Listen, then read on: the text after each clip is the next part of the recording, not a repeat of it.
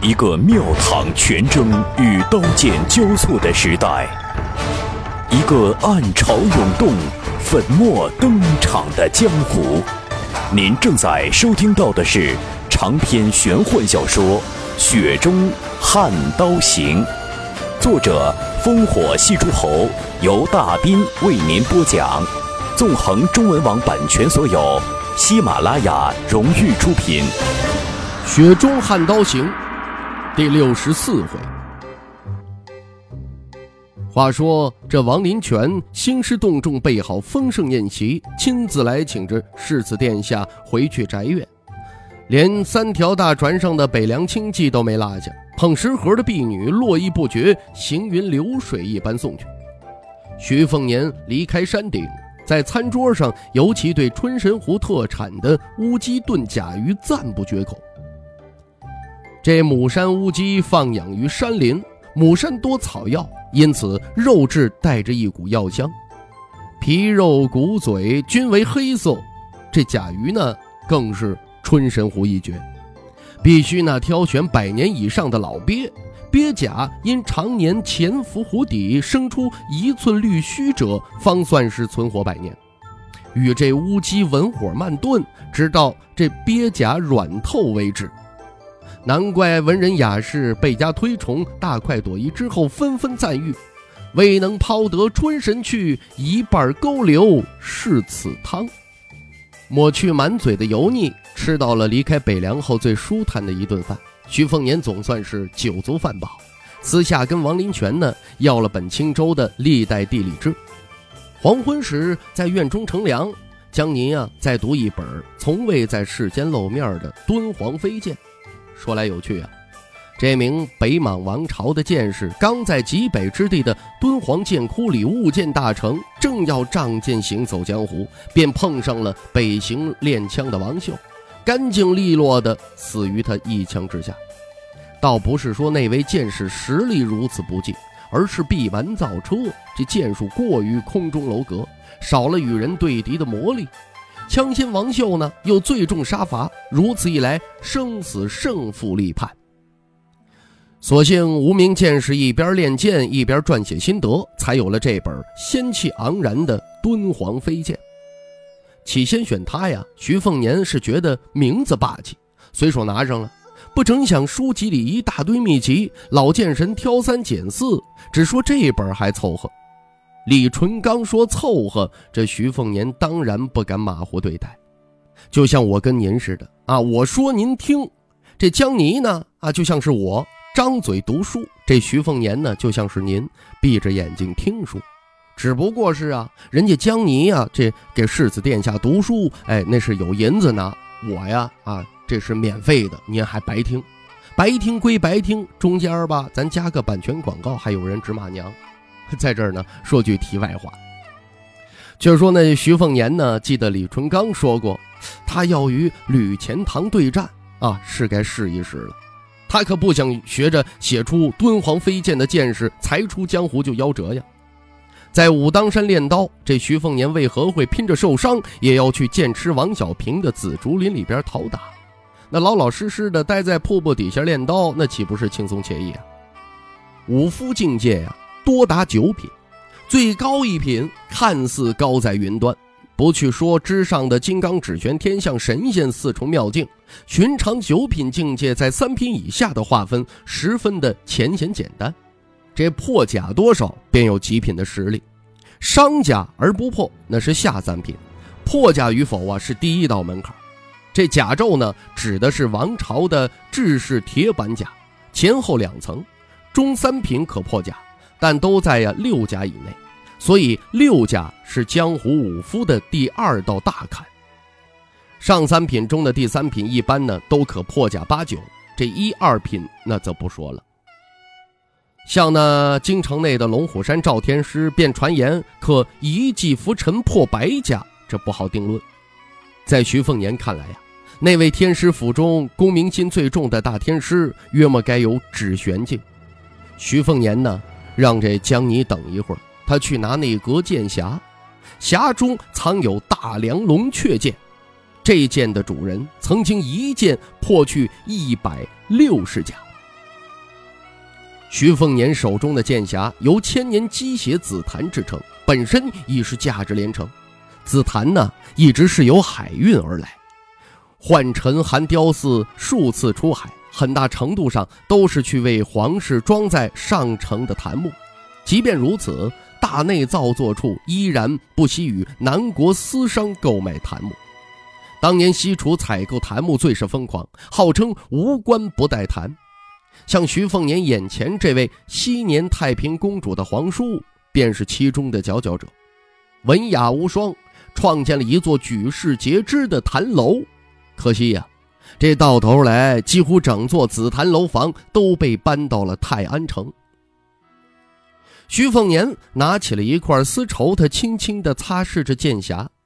都说这养玉如养人，那么珍品紫檀就是一块小家碧玉，需要时常的服侍，使其呀莫惹尘埃。这块鸡血檀木一经擦拭。光泽圆润，隐约有丝丝的紫气萦绕。徐凤年正静心凝神听着敦煌飞剑，冷不丁听到了江泥打了个饱嗝。小泥人停顿一下，似乎啊有些羞涩。这徐凤年调侃道：“寇时文。”江泥大怒，正要说话，一个绣花竹球高高抛来，青鸟掠到墙头按住，不让竹球啊落入院中。徐凤年早前呢就听到了远处的欢声笑语，想必是王家人在嬉戏蹴鞠。黎阳王朝如今国力鼎盛，自然而然呢有了海纳百川的胸襟。蹴鞠本是北莽那边的游戏，传入黎阳之后并未被禁止，很快就成了女子们的喜好。本朝女子啊约束不多，像什么踏青郊游、宴集结社、骑马射箭、荡秋千、打马球、穿北莽服，样样可行。这才有王初冬今日敢于豪放装扮的大环境。若放在二十年前，那根本是无法想象的事情。大势所趋，古板大儒也无可奈何。何况大文豪、理学家们自身都有家室，干脆呀就睁一只眼闭一只眼。与世人说大道理不难，难的呀是与家眷妻女们讲那小道理。徐凤年接过了青鸟递过来的竹球。让他呀，先把这剑匣放回屋里边。果不其然，很快就有人敲门了。徐凤年看到意料之中的少女，递还竹球，他笑着说：“刚才那一脚谁踢的呀？好大的力道啊！”王初冬伸出青葱玉指，点了点自己的鼻子，洋洋得意。他性子活泼，不善女红琴画，秋千、蹴鞠、马球却是十分拿手。不过宴席上，王林泉似乎对这位小女儿的诗文呢颇为自豪。徐凤年倒是真看不出，这位自来熟的小丫头她能有什么大墨水？况且有二姐徐伟雄以及女学士严东吴、朱玉在前，连小泥人都写出了气势磅礴的大更角试杀帖。这徐凤年就更不觉得有女子在诗词字画方面能入他的法眼了。此时啊。这王初冬换了衣衫，窄袖长袍，黑靴马裤，腰间束带。徐凤年看着舒服很多。少女学妇人半露酥胸，那本就是本末倒置，哪来的风情风韵可言？那襦裙换由舒修来穿还差不多。却说这王初冬啊，他试探性的问：“一起蹴鞠？”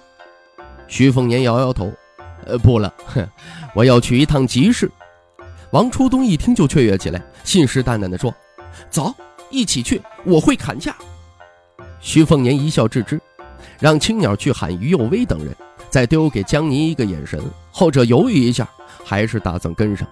他人生地不熟啊，最主要对银钱没什么概念，实在不知道一两银子能做什么。一行人除了徐凤年以及作为他影子一般的青鸟，还有江泥和李淳刚这一老一小。吕书阳三名护从，以及脱下重甲、穿上便服的宁峨眉、王初冬啊，一路上都在踢着足球，动作娴熟灵巧，身形如燕，煞是好看。您正在收听到的是《雪中悍刀行》，纵横中文网版权所有，喜马拉雅荣誉出品。到了这略显冷清的集市啊，徐凤年没料到这母山岛上都有轻浮绸缎庄。刚好给于有威啊购置了几身衣裳，还有一些可有可无的胭脂水粉徐凤年出手阔绰，都没给王初东杀价的机会，让小妮子闷闷不乐。集市上啊，有一栋临湖的茶楼，事业极佳。春神湖水气升腾，雾气霭霭，本是出好茶的绝佳地点。可直到近几年，春神茶才成为贡品。徐凤年与王初东登上顶楼，江泥和李老头还在集市上闲逛，于有威和舒修啊结伴在购置物品。结果落座的只有他和王家千金，宁峨眉和吕钱塘、杨清风则成犄角之势站在一旁。茶楼并无茶客，异常的清静。茶楼老板显然认得王初东，直接拿出最上好的上品春神茶。王初东毛遂自荐为徐凤年冲茶，手法玄妙，举手投足尽显大家风范，让徐凤年好生的刮目相看。摘于清明前的茶叶呀，卷曲似青螺，如雀舌，边沿上有一层均匀的细白绒毛。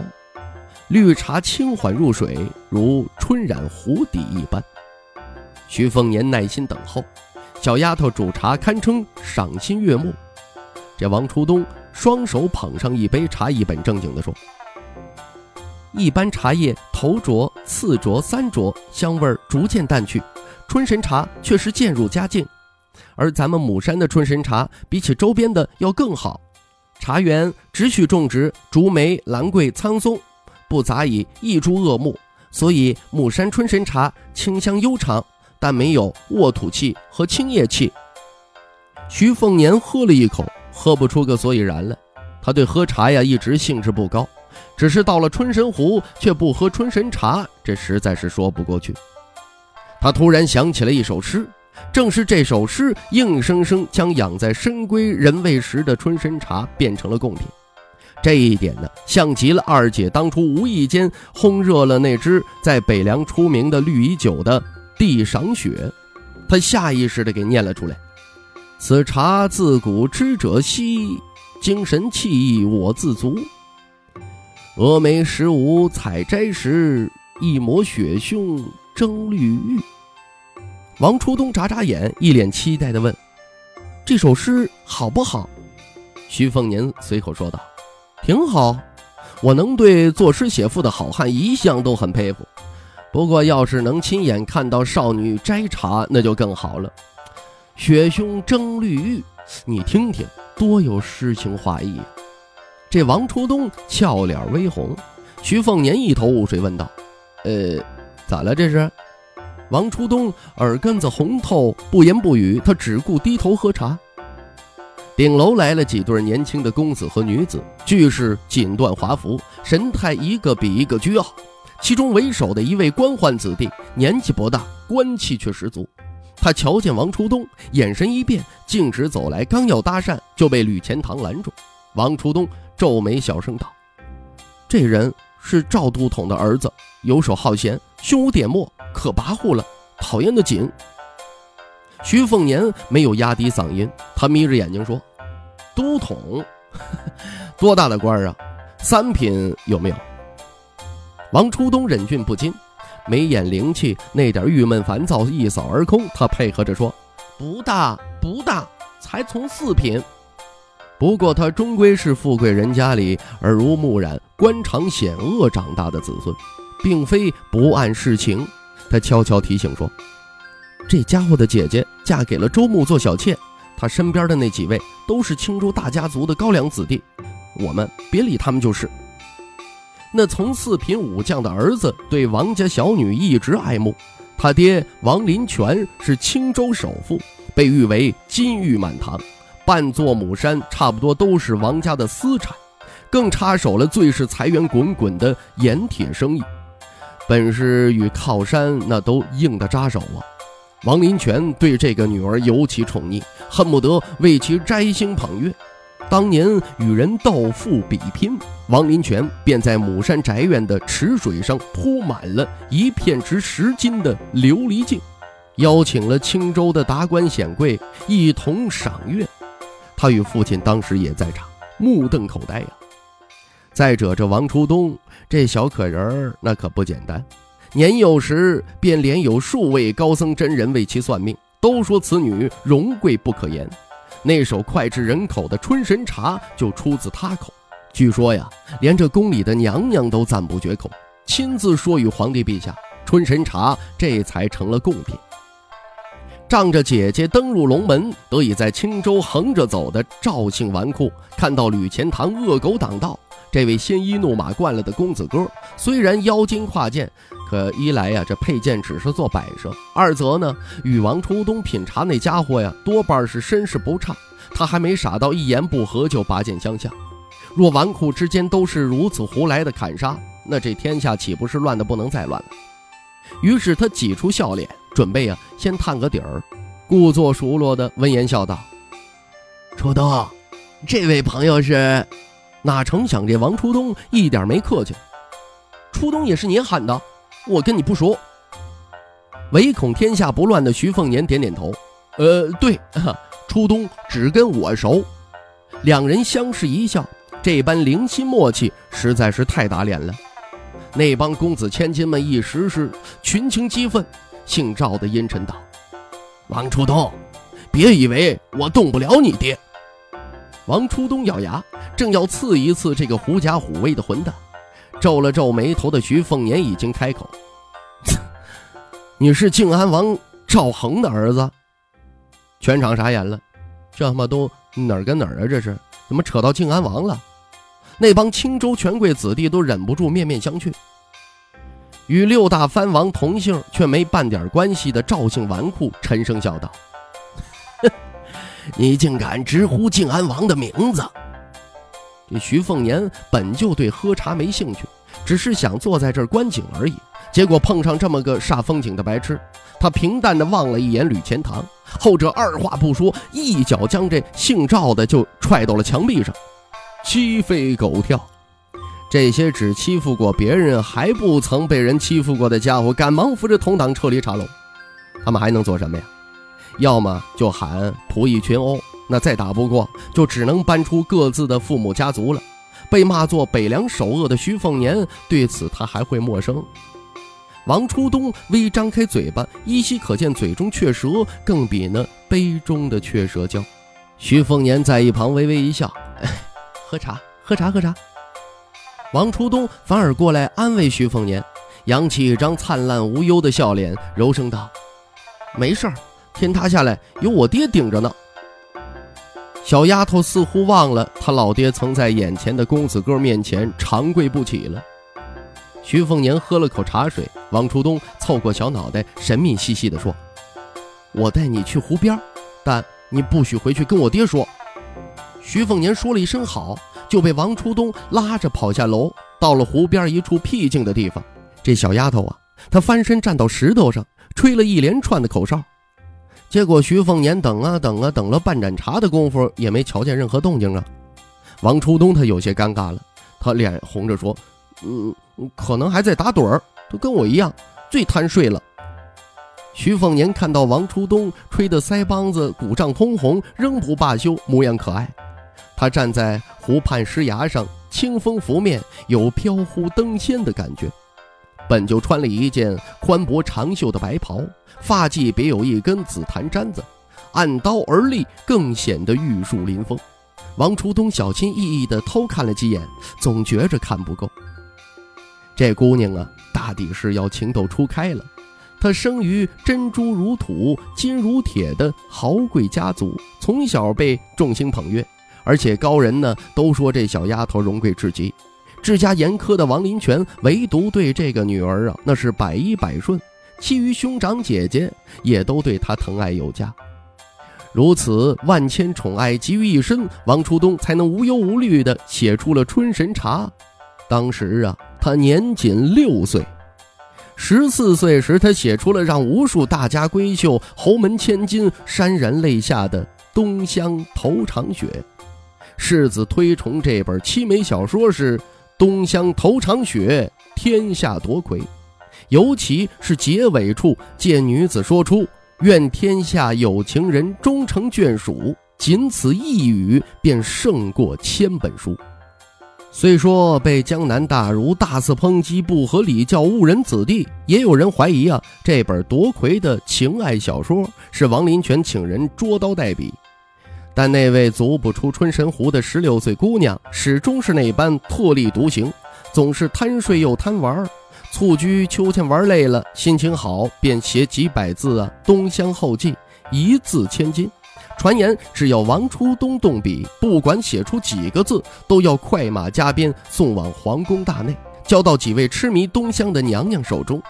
更有密闻说，这位王东乡写死了那说出那句传世名言的佳人后，宫里的一位娘娘含泪写信于他，求王东乡笔下留情，莫要如此绝情。